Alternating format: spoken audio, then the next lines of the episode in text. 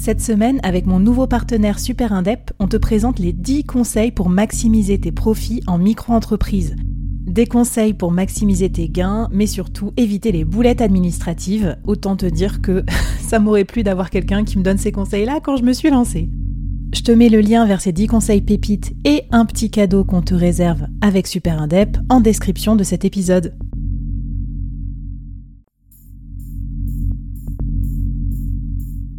Quoi ressemblerait ton business si tu pouvais être épaulé par les meilleurs experts? Avoir un board de rêve disponible 24 heures sur 24 pour t'aider, répondre à tes questions? Je suis Flavie Prévost et ce board, je l'ai créé pour toi dans ce podcast. Tu es dirigeant, entrepreneur, freelance ou tu vas bientôt te lancer? Ne reste pas tout seul dans ton coin. Inspire-toi des conseils des meilleurs chaque jour par ici, à mon micro. Et si tu l'oses, on te mettra au défi parce que nous, ce qu'on aime bien, c'est te faire progresser vite et bien. Alors bienvenue à toi, bienvenue dans ton board et bon épisode.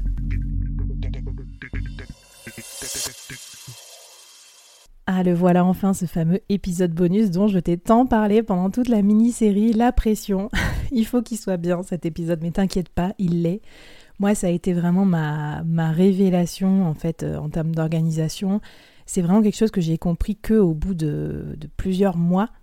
Euh, la nécessité de travailler sur son business et pas que pour son business ou à son business. Alors je vais t'expliquer si c'est pas très clair vu comme ça.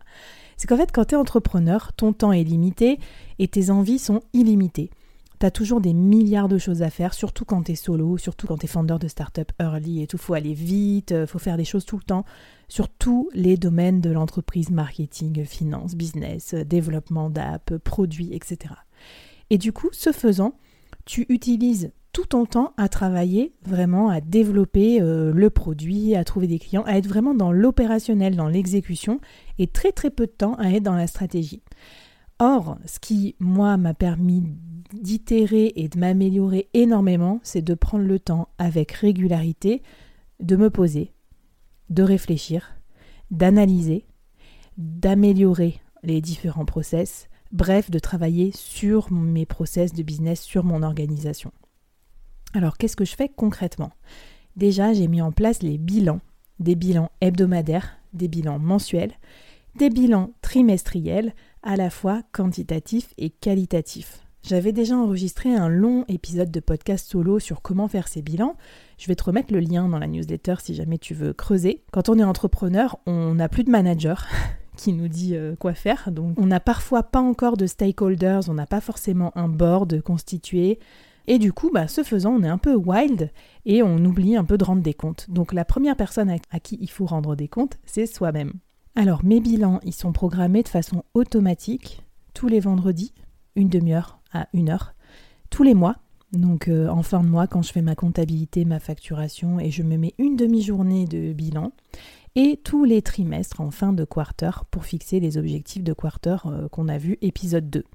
De quoi sont constitués mes bilans? Alors ça va être variable, mais finalement ce qu'on retrouve dans mes bilans, ce sont mes objectifs, ceux que j'ai fixés par quarter ou par OKR.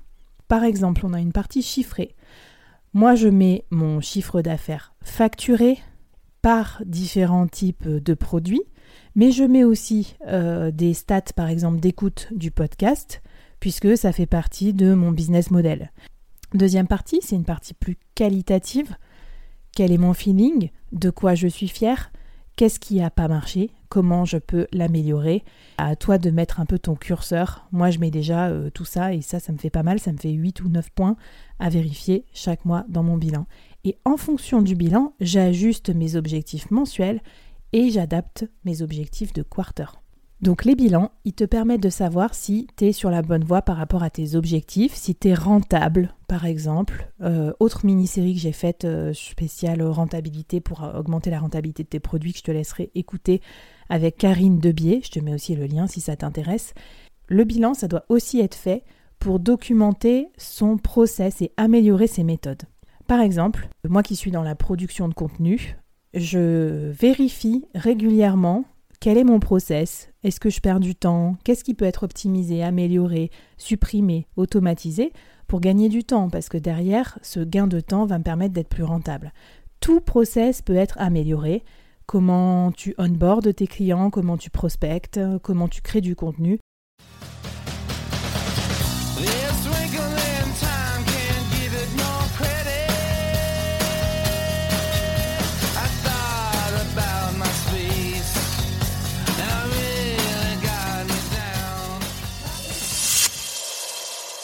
Ça veut dire qu'au départ, il faut commencer par décrire le process, le formuler dans Notion. Et moi, j'ai pris ce temps-là, après avoir enregistré justement des mini-séries spéciales administratives, où je me suis dit, voilà, je fais n'importe quoi, j'ai pas documenté mes process, je vais commencer à rédiger ce que je fais, avec qui et pour quel objectif, et comme ça, je vais pouvoir les améliorer.